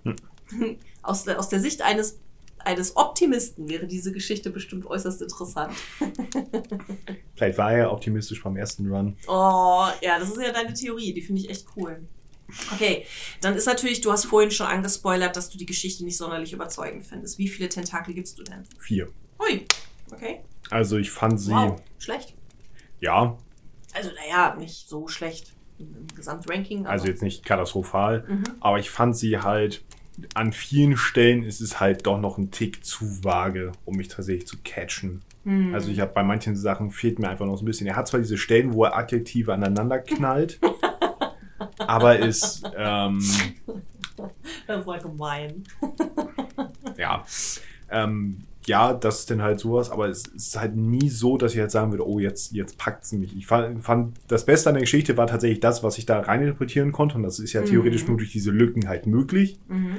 Aber so an sich die Geschichte, wenn ich sie, ich habe sie ja beim ersten Mal äh, einfach so durchgelesen und beim zweiten Mal kam ja eigentlich erst diese ganze Theorie, Theorien-Ding eigentlich erst dazu. Beim ersten Mal war es so ein, ja, es ist okay. Okay. So, und ich muss auch sagen, ich bin da wahrscheinlich jetzt ein bisschen durch, äh, durch Joshi ein bisschen, weil Joshi zerpflückt das Ding auch so ein bisschen. Okay, also er findet es auch nicht gut. Er findet es auch nicht gut und Mhm. da sind mir diese Punkte erst tatsächlich richtig. Mhm. Da konnte ich es endlich sagen, was hat mich daran ge- eigentlich gestört? Ah, okay. Und äh, da hat mir Joshi sehr geholfen, von wegen so, wo er das sagt, von wegen so, ja, ne, es ist alles sehr unkonkret und schwammig und die versuchen halt irgendwie vage ein Gefühl zu vermitteln, aber tatsächlich passiert tut ja nichts, was er auch schon selber gesagt hat, von so, er tut halt einfach nichts. Er steht, er dreht sich, er sitzt sich hin. Das war's. Ja gut, das finde ich jetzt per se nicht so das äh, schlagende Kriterium für eine gute Geschichte, weil er ja sehr viel beschreibt, aber ich verstehe es durchaus. Ähm, es ist jetzt auch nicht so, dass ich sage, wow, oh mein Gott, ich war unfassbar geflasht, meine totale Lieblingsgeschichte. Ich hatte eigentlich sieben hier stehen, ich gehe jetzt gerade auf sechs zurück. ich gebe ihr sechs Tentakel. Weil ich finde, es sind schon ein paar Momente drin. Es ist halt schon so dieses erstmal, wie es anfängt mit dieser Entdeckung des Meteoriten und dass da drin halt ein Buch ist. Auf die Idee musst du erstmal kommen. Ja. So, das ist schon mal so ein krass coole Idee. Ein Buch in einem Meteoriten und was steht da wohl drin? Das macht schon neugierig, auf jeden Fall. Und dann die, auch dieser Bruch von diesem sehr wissenschaftlichen hin zu diesem beschreibenden, das erstmal total idyllisch ist und dann ja so immer wieder abdriftet in das, irgendwas stimmt hier nicht. Mir geht's nicht gut, hier kommen böse Erinnerungen hoch, aber ich weiß nicht warum. Und man fragt sich die ganze Zeit, ja, was hat's damit auf sich? Und man theoretisiert ja schon rum, was könnte das alles bedeuten. Und dann ja auch die grüne Insel, ähm, die grüne Wiese, wo du denkst, was findet er da jetzt wohl? Okay, da fängt was an zu singen. Er wird da irgendwelchen Kreaturen begegnen, aber es wird halt nicht gesagt. Und das finde ich eigentlich eine Stärke von Lovecraft, dieses, das alles, das namenlose Grauen, ne? So dieses, es lässt komplett deine Fantasie offen. Und dann diese Andeutung mit diesem Zyklus der Zukunft, ja, das ist vage und schwammig, das sehe ich auch so. Das hat nicht gereicht, um ein Gefühl der konkreten Bedrohung bei mir auszulösen. Also ich hätte es schon cool gefunden, wenn er noch einen Twist hingekriegt hätte, dass dieses Notizbuch jetzt bei uns hier auf der Erde ist, dass das nicht gut für uns ist. Dass unser Protagonist uns am Ende dieser Geschichte noch irgendeine Form von Warnung mitgibt. Irgendein, ihr seid auch nicht davor sicher oder ihr werdet auch hier landen. Irgendwas in der Richtung, was mich persönlich nochmal packt. Das war nicht. Hm. Also deswegen, ich war persönlich unberührt und habe halt mit dem Protagonisten so ein bisschen mitgelitten und mitgefiebert. So. Aber ich stimme dir zu, es ist nicht ein Masterpiece. Es ist wieder, wieder dieses Motiv Träume und Traumlande und Bewusstsein ohne Körper, was wir jetzt schon ein paar Mal hatten, aber nicht irgendwie konsequent mal weitergetrieben oder in eine neue Spitze gebracht. Ja, es hat sich nicht wirklich entwickelt. Nö. Also da fand ich tatsächlich die Geschichte davor mit all ihren Schwächen, Mhm. was das angeht, mit dem, mit dem Lichtbruder besser. Ja, weil wir da diesen konkreten, konkreten Bezug auf den Stern hinterher hatten. Ne? So ein, oh mein Gott, das passiert tatsächlich da draußen und hier ist der Beweis dafür. Ja. Ja, ja da, weil da war es die Rückführung dann wieder auf uns persönlich. So ein Ja, passiert bei uns. Hier haben wir jetzt nur ein Notizbuch aus einem Meteoriten mit einer verrückten Geschichte drin. Aber die Idee finde ich schon nicht gut schlecht, deswegen gebe ich ihm sechs. Okay. Ähm, wir haben jetzt schon eine Menge über Winifred gehört und auch ein bisschen was zu äh, Lovecraft und Winifred, wie sie zusammengearbeitet haben. Gibt es denn, ich meine, wir sind ja, glaube ich, immer noch im Jahr 1919, ne? Ja, sie haben es 1918 Mhm. angefangen zu schreiben Mhm. und sind wohl Mitte 1919 fertig geworden. Mhm. Zumindest äh, vermutet Joshi das so. Mhm. Das heißt, es ist also auch nach dem Zeitpunkt erst fertiggestellt worden, wo Lovecrafts Mutter ins Krankenhaus musste. Mhm. Wegen dem Zusammenbruch, das haben wir in der letzten, nein, in der vorletzten Folge, haben wir ja darüber gesprochen. Ja. Ähm, ansonsten, Lovecraft schreibt Gedichte.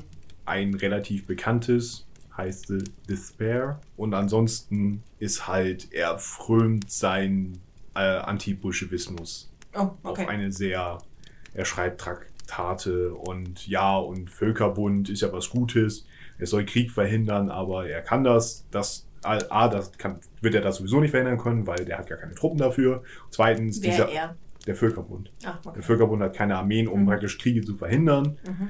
Und dann halt auch noch, und dieser, dieser Völkerbund, der tut nichts gegen Bolschewismus. Er hat keine Abwehrmechanismen gegen Bolschewismus. Und es ist ja auch eine Zeit, in der es in den USA viele Arbeiteraufstände sieht. Mhm. Mhm. Und er sieht halt den Bolschewismus als oberster Grund, warum das passiert, weil er ja aus seiner städtischen, relativ trotz allem seiner, wir haben kein Geld und alles, aber letztendlich muss er nun mal nicht 18 Stunden am Tag in irgendwelchen Kohlenminen Mhm. da rumkriechen und äh, hoffen, dass er dabei nicht drauf geht und Er- das sieben Tage die Woche. Er streichelt weiter seinen Standesdünkel. Genau. Mhm. Ja, und das macht er halt in dieser Zeit sehr extrem. Und Mhm. er sieht halt nicht die Probleme der Arbeiterklasse, sondern sieht halt Gefahr des Bolschewismus, der halt vernünftige Menschen bedroht. Okay. Und mitten dazwischen schreibt er die grüne Wiese, in der das alles überhaupt keine Rolle spielt. Richtig. Interessant. Okay, also 1918, 1919 geschrieben. Wurde es denn auch im gleichen Jahr noch veröffentlicht? Nein, Nein. nein. Zwar erst 1927 Oh, in einem guten, alten Bekannten von uns. The Vagrant. The Vagrant. Tatsächlich in der allerletzten Ausgabe des Oh. Vagrant. Wusste er das zu dem Zeitpunkt, dass es die letzte sein wird? Nein. Hm. Soweit ich das jetzt gesehen habe, nicht. Mhm. Äh, immer noch herausgeben vom guten Paul W. Cook. immer noch ein großer Förderer von Lovecraft. Mhm. Und äh, es gibt tatsächlich gerade die letzte Ausgabe des Raygrants für 1250 Dollar zu kaufen. Ist also tatsächlich mal äh, im Gegensatz zur Vagrant-Ausgabe von Darkon ein relativ akzeptabler Preis, wenn du sagen willst, hey, eine Originalgeschichte von Lovecraft. Liebe LeserInnen, ihr habt gehört, dass er den Preis akzeptabel genannt hat. Ich halte euch auf dem Laufenden, ob das irgendwann mal auf meinem Geburtstags- oder Weihnachtstisch landet. Man muss ja sagen, für ein fast 100 Jahre altes Magazin ist ja nicht nur sein Ding drin, sondern ja noch mehr drin.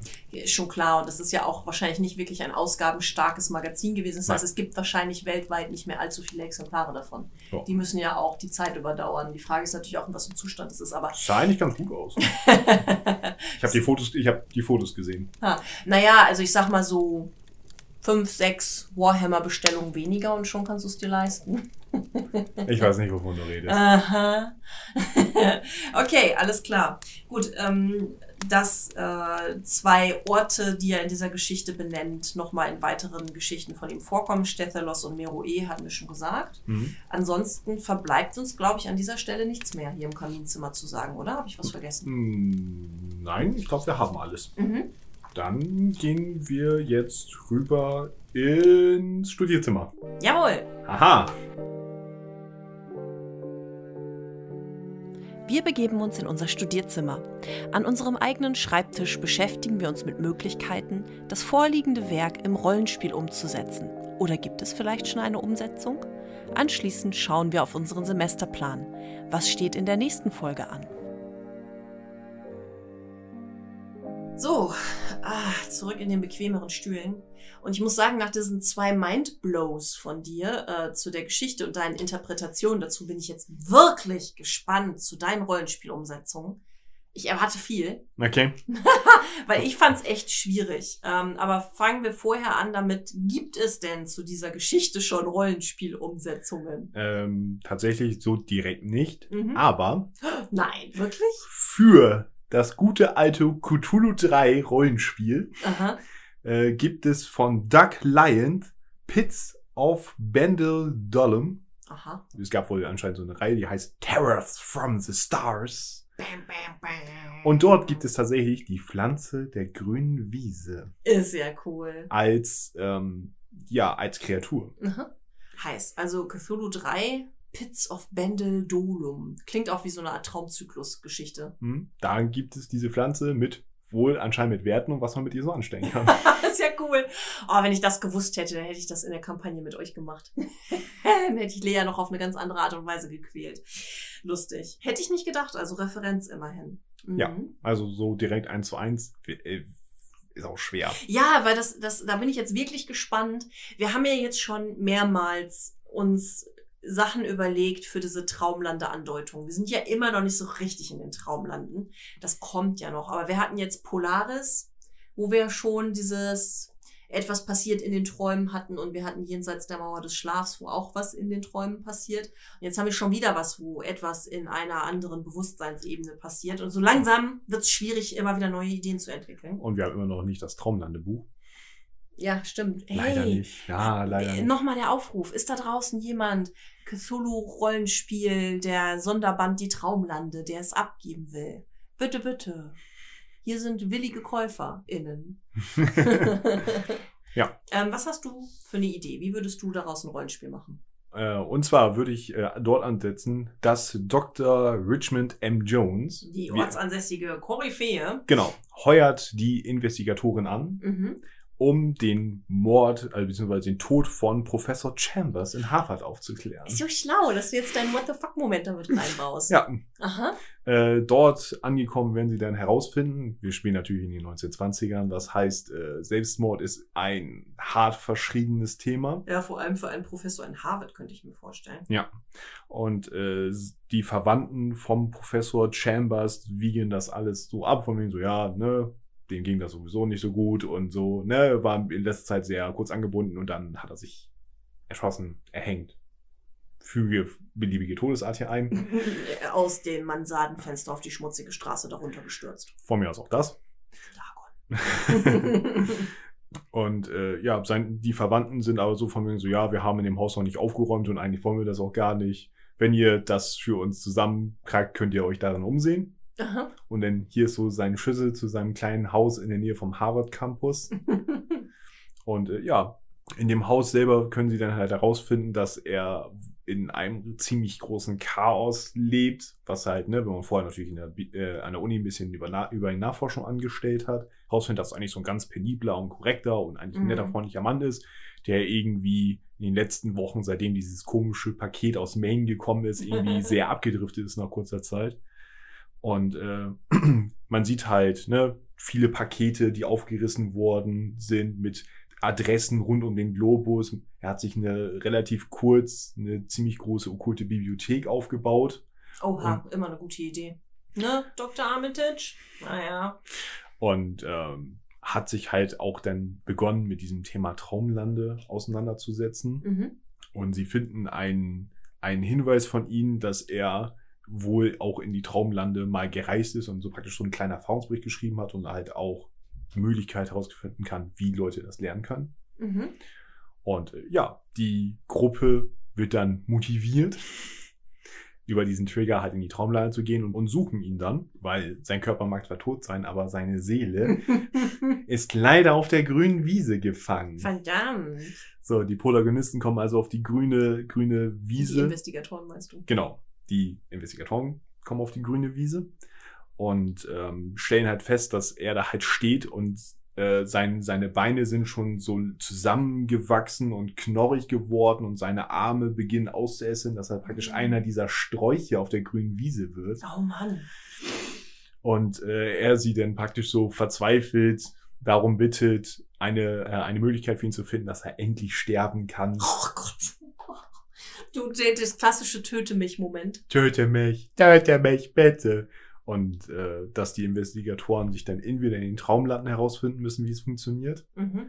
oder halt wieder in die Wachewelt kommen und seine Bücher um den Kopf stellen. Das kann man dann auch so ein bisschen freigestalten, je nachdem, Mhm. wie viel Traumlande man haben will. Ja, oder auch vielleicht schauen, was für Ideen die InvestigatorInnen selber mitbringen und dann zu schauen, was man draus macht. Genau. Ne? Auf jeden Fall würde ich praktisch diese, diese Reise von mir, so, Mhm. die starten praktisch wie der Protagonist auf diesem engen Stück, dann bricht Ja, ein Stück Land ja. weg, sie kommen Landtreiben dran vorbei und sehen halt diese, diese zuckenden Mensch, Mensch-Busch-Hybriden am, am Uferrand und können sich mit ihm unterhalten und praktisch stürzen am Ende immer in so einen Strudel rein und kommen wieder am Anfang an oder fliegen halt aus den Traumlanden raus. Ey, und wie wär's auch, wenn sie aus den Traumlanden rauskommen und dann irgendwie ähm, so, einen- so einen leichten Hautausschlag irgendwann kriegen mit so ein bisschen was Grünlichem drin oder so plötzlich so ein Dorn aus einem Finger rauskommt und sie selber so leichte Pflanzenanwandlungen kriegen. Genau. Und die Investigatoren müssten ein kleines Ritual entwickeln, um ihn praktisch seine Seele zu zerschmettern. Mhm.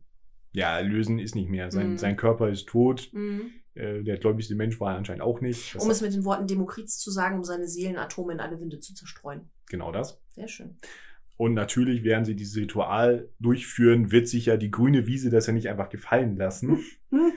Und dann beginnen halt so Ranken aus dem Boden rauszubrechen, die die Investigatoren angreift, während sie versuchen, das Ritual durchzubringen. Die schemenhaften Kreaturen, Die Geflügelten. ja, welche sich dann als Mythos-Kreaturen, man wird sicherlich irgendwas Interessantes in den Büchern finden. Auch wie wär's mit einem hetzenden Schrecken? So ein Sowas. großer Drache. Kann auch ein Biaki oder wie dieses komische ja, Biaki. Hm. oder sowas sein, äh, die sich da praktisch raufstürzen und sie halt dieses Ritual durchführen müssen, um dann, ja, seine Seelenatome zu verstreuen.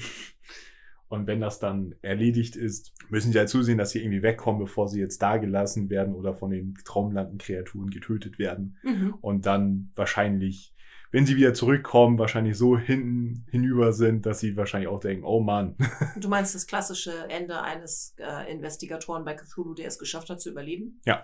Der es dann bereut, überlebt zu haben? Ja. Hm, cool. Mega.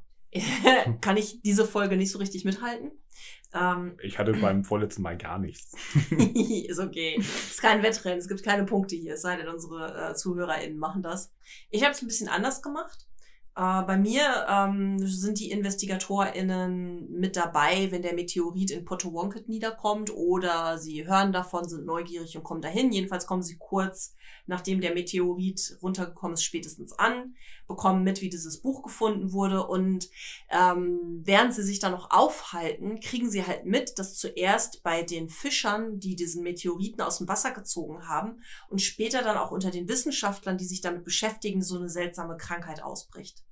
Die werden immer müder, immer antriebsloser. Man glaubt erst, dass es vielleicht irgendwie eine Grippe oder sowas ist. Weltraumgrippe. Und ähm, nach und nach fallen die dann alle in so eine Art komatösen Schlaf. Und anhand der Augen und der, es könnte auch vielleicht in der Gegenwart spielen. Man könnte da auch richtig schön die ganze Wissenschaft mit reinbringen. Anhand der Gehirnwellen und der Augenbewegungen sieht man, dass die halt intensiv träumen. Und die Ärzte sind aber völlig ratlos.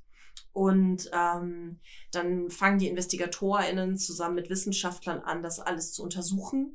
Und äh, ein Chemiker stößt dann darauf, dass in diesem Notizbuch, in diesem steinhaltigen Umschlag eine neuartige oder eine fremde Chemikalie eingearbeitet ist, die Ausdünstung von sich gibt und die hat Auswirkungen auf die Gehirnströme. Und ähm, wenn sie dann auch die Betroffenen untersuchen, stellen sie fest, dass sich deren Gehirnströme alle synchronisiert haben, als würden die alle das gleiche träumen. Und ähm, diese Chemikalie hat einen Einfluss. Ich habe mich ein bisschen damit beschäftigt, wie, wie funktioniert das eigentlich mit Aufwachen, wenn man träumt. Und das bewusst Aufwachen nach einer Schlafphase wird durch Hormone induziert, die der Körper ausschüttet. Und ähm, diese Chemikalie unterbindet diese Hormonproduktion, sodass die Leute nicht aufwachen können. Und ähm, es entsteht die Theorie, dass die ähm, Schlafenden von sich aus einen bewussten Willensimpuls aussenden müssen, dass sie wach werden wollen. Sie müssen wach werden wollen. Und das schafft man halt nicht von außen. Und deswegen müssen Machen Sie eine Inception. Nein, die Investigatoren infizieren sich mit der Chemikalie. Oh, was? Ja. Das ist aber sehr doof. Naja, fallen dann halt auch in diesen Schlaf, aber wissen halt darum und müssen sich dann so ein bisschen, wie du das bei Ola Toe bei Polaris hattest, müssen sich halt auch durch diese Traumwelt bewegen und diese Traumwelt versucht zu verhindern, dass sie zu denen kommen. Na, also halt auch wirklich das Land zerbricht unter ihren Füßen. Die geflügelten Gestalten greifen sie an. Die Bäume versuchen sie festzuhalten. Das Meer wird einen riesigen Sturm produzieren. Und sie müssen irgendwie versuchen, zu dieser grünen Wiese zu kommen. Das ist dann so ein bisschen actiongeladener, dahin zu kommen und versuchen, diese Träumer zu finden und zu wecken.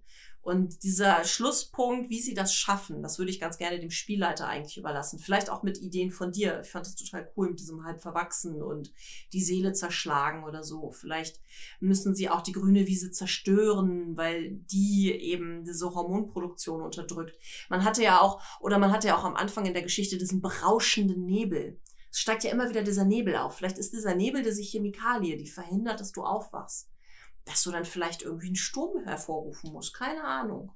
Feuer anzünden. Ja, auf jeden Fall würde ich das Ganze mit eben so einer Krankheit machen und dass die versuchen müssen, die Träumenden wieder zu wecken. Hm. Das war mein Ansatz. Auch schön.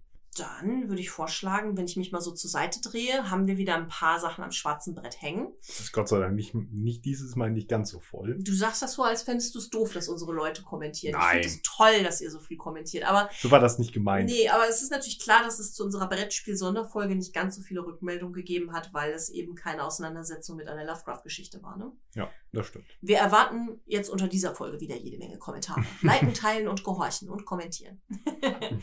Fangen wir an mit dem schwarzen Brett. Äh, ich habe jetzt gerade so viel geredet. Fangen wir doch direkt an mit YouTube Jens. YouTube, yeah. YouTube, YouTube Jens. Ring, ring.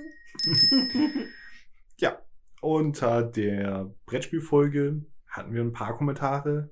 Psycho del Riot. Den hatten wir schon mal. Ja, den hatten wir schon mal. Den haben wir Mhm. auch mal. Hello again. Er hat geschrieben, yo, hat Spaß gemacht, die Folge. Vor allem, weil ich mich zum Thema Brettspiele überhaupt nicht auskenne.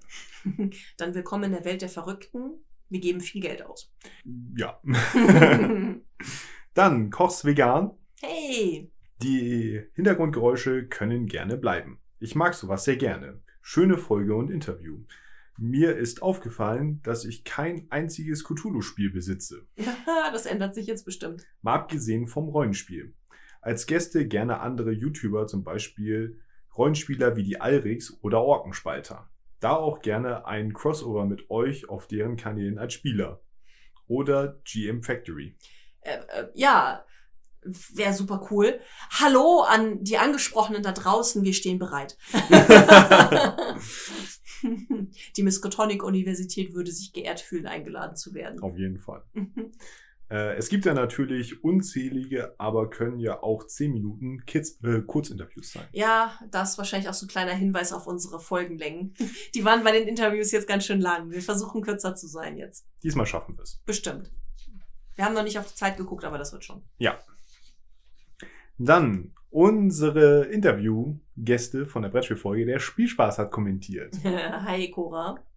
Klugscheiß-Modus an. Es heißt Werwölfe vom Düsterwald und nicht Finsterwald. Ah, gut. Also, äh, wenn dann, dann unsere ZuhörerInnen Interesse an dem Spiel hatten und bis jetzt in die Irre gelaufen sind. Düsterwald. Ach ja, und äh, ich habe vergessen, den Klugscheiß-Modus wieder auszumachen. Bitte sagt Siegpunkte. Jetzt aber Klugscheiß-Modus aus. Äh, ist eine tolle Folge geworden. Jetzt habe ich sie auch ganz gehört. Danke für die Einladung. Ich finde die Geräuschkulisse auch prima, nur an sehr seltenen Fällen etwas zu laut. Sehr schön. Und dann nochmal unter dem Hörspiel nochmal Psycho Del Riot. Mhm. Die Story erinnert mich daran, wenn wieder mal ein Klartraum richtig schön klar ist und eskaliert. Zuerst bastel ich mir da immer eine ruhige Basis wie eine grüne Wiese oder ein Birkenwäldchen. Halt etwas Einfaches, das den Traum erdet und stabilisiert, wohin ich auch direkt zurückseppen kann.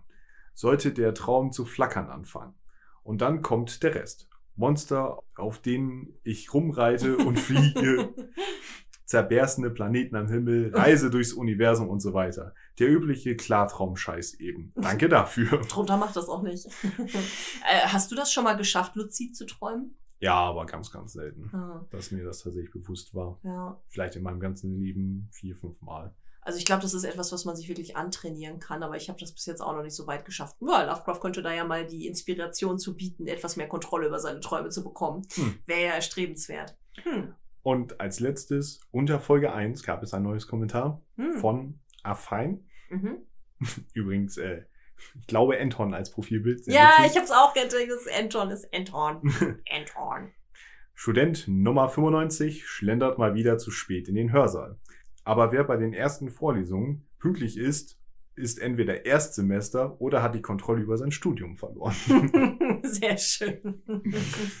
ja, äh, ich hatte das auch gelesen und mich sehr amüsiert und habe dann sowas drunter geschrieben, ähm, dass ja unsere Universität auch ganz besonders ist. Wir sind hier schließlich in Arkham und irgendwelche Studenten haben, glaube ich, so ein komisches Artefakt unter den äh, Studiensälen versteckt, so dass man hier immer wieder in Endlosschleife die Folgen hören kann. So, so. Sonst wird das ja gar nicht gehen, dass man immer wieder in die Vorlesung rein und wieder raus kann und sie immer wieder von vorne anhören kann. Da muss irgendein Artefakt im Spiel sein. so, so. Mhm. Hm. Yeah.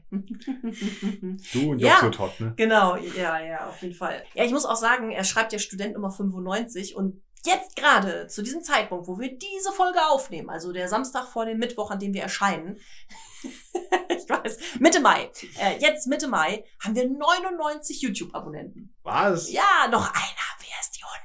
Wer ist die 100? Wenn das hier rausgekommen ist, ist die 100 vielleicht schon da. Woo! Vielleicht aber auch nicht, dann abonniere. genau. Äh, ich mache das jetzt nicht so wie gewisse andere YouTuber, die sagen, hey, du, Thorsten. Ja, du, Thorsten, abonniere. das finde ich lame. Hey, du. Ja, genau, du. Ich nehme einfach gar keinen Namen, damit sich jeder angesprochen fühlt. Hast du uns noch nicht abonniert?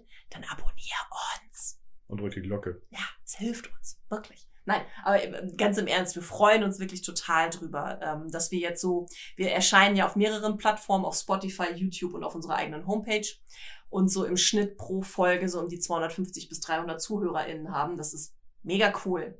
Super cool. Wir sind bei Folge 9. Yay! The sky is the limit. Jetzt wird sie größten Wahnsinn. Ja, ich freue mich total. Es macht super viel Spaß. Ähm, gut, noch schnell Feedback von Facebook. Ja. Ja, äh, auch wir so viele Herzchen, so viel Liebe. Es ist so schön, es ist so motivierend. Wir haben wieder ganz viel Lob bekommen. Mhm. Ähm, Maximilian Rasche schreibt, Leute, absolut genialer Podcast. Höre ich immer auf der Dienstfahrt und beim abendlichen Miniaturen bemalen. Hm, wahrscheinlich malt ihr dann mal synchron, wenn Jens gerade auch wieder dabei ist. Eure Folge über den Alchemisten hat mich auch zu einer Sidequest in meiner derzeitigen Kampagne inspiriert. Gerne weiter so. Hm, cool. Ja, ne, ich finde es auch immer besonders toll, wenn wir bei den Rollenspielern auch Influence haben. Das freut mich voll. Ähm, dann hat Rory McLeod, den kennen wir schon, hat bei Facebook geschrieben, bin begeistert, eure Gäste die letzten Male waren auch top. Weiter so. Danke für den Motivationsboost. Und Matthias Engel hat just heute nochmal kommentiert. Das Oh. ist ja ähm, unser Zuhörer, der für die Brettspielfolge so super viele coole Kommentare zu den Spielen genannt hat. und er schreibt, habt die Folge nun gehört und sie war super, Lachsmiley. Und ja, meine Verlobte und ich sind schon sowas wie Brettspielgeeks. Äh, er hat dann mehrere Fotos von seiner Brettspielsammlung gepostet bei Facebook und ich muss sagen, ja, da ist schon viel Schnittmenge bei zu meiner eigenen Sammlung. Ich muss an vielen Stellen schmunzeln. Ähm, er schreibt weiter noch was zum Thema Death May Die. Das war ja eines der Cthulhu-Spiele. Wir hatten es auch gespielt. Die Miniaturen waren genial, aber das Spiel an sich hat uns nicht ansatzweise gefesselt. Wir dachten, da es als Season 1 und 2 beschriftet war, dass es eine Menge Story hat. Aber im Endeffekt sind irgendwie alle Folgen der Season ziemlich gleich und hat keine wirkliche Story. Weswegen wir es wieder verkauft haben. Hm, schade. Ja, good to know. Weil ich finde auch wirklich auch Story und Flavortext bei Spielen echt wichtig, damit richtig schöne Atmosphäre aufkommt. Weil, wenn man eine Weile gespielt hat, kennt man die meisten Mechanismen, die hinter den Spielen stecken und dann ist Hm. die Story umso wichtiger. Ja, das war unser schwarzes Brett. Ja, Mhm. kurz und knackig. Kurz und knackig. Aber nicht, nicht weniger Liebe in den Kommentaren. Das stimmt. Ja. Bleibt noch zu sagen, wie es der nächste Folge aussieht. Ja. Ähm, Community-Frage. oh, Community-Frage. Und zwar haben wir ja Stand heute im Disclaimer H.P. Lovecrafts Frauenbild mit drin. Mhm. Da ich selber jetzt schon mal ein bisschen gegoogelt habe, aber tatsächlich nicht viel gefunden habe, würde ich mich sehr freuen, wenn ihr uns dabei helfen könntet, uns darüber eine halbwegs adäquate Meinung zu bilden und zu gucken, ob wir den Disclaimer anpassen sollten oder nicht. Ein paar Sachen sprechen dafür, dass er anscheinend ein relativ modernes Frauenbild hatte. Ne? Ich meine, mit einer anderen Autorin zusammenzuschreiben in der Mhm. Zeit und das ist ja auch nicht die einzige. Genau, wir haben ja auch vor zwei Folgen, glaube ich, schon einen Leserbrief vorgelesen, in dem er einen Briefwechsel von Lovecraft zitiert, der ja ein sehr moderates Frauenbild widerspiegelt, der aber sehr spät war, ne? Genau, also da, da war, wenn ich das mich richtig erinnere, war der in den 30ern. Mhm, ja, Mitte 30er irgendwann, also Ja. ziemlich weit hinten. Ja, also glaube kurz vor seinem Tod. Mhm. Und ähm, da würden wir ganz gerne auf euch, auf euren Sch Wissen zurück, Schwarm, Schwarmintelligenz. Schwarmintelligenz zurückgreifen. Wisst ihr, wie sein Frauenbild war? Können wir diesen, Diskla können wir diesen Teil des Disclaimers rausnehmen? Oder sollten wir ihn vorsichtshalber lieber drin lassen? Genau, also vielleicht wisst ihr ja mehr, habt Briefwechsel dazu gefunden oder andere Aussagen von Lovecraft, die was zu seinem Frauenbild äußern. Gute Idee. Ja. Gute Community-Frage. Dann, beim nächsten Mal gibt es. Beim nächsten Mal gibt es unsere Jubiläumsfolge Nummer 10. Juhu, wow, wir sind jetzt schon seit 20 Wochen dabei, Jens, seit fünf Monaten. Oh Mann. Und ähm, in der Folge werden wir die Geschichte The Transition of Juan Romero, also das Verschwinden von Juan Romero, besprechen. Hm? Links folgen auf unserer Homepage wieder und auch bei Facebook, damit ihr die Texte findet. Hm? Und ähm, es wird anlässlich der Jubiläumsfolge eine Gründungsfeierlichkeit geben. Wir werden wieder etwas eröffnen, gründen.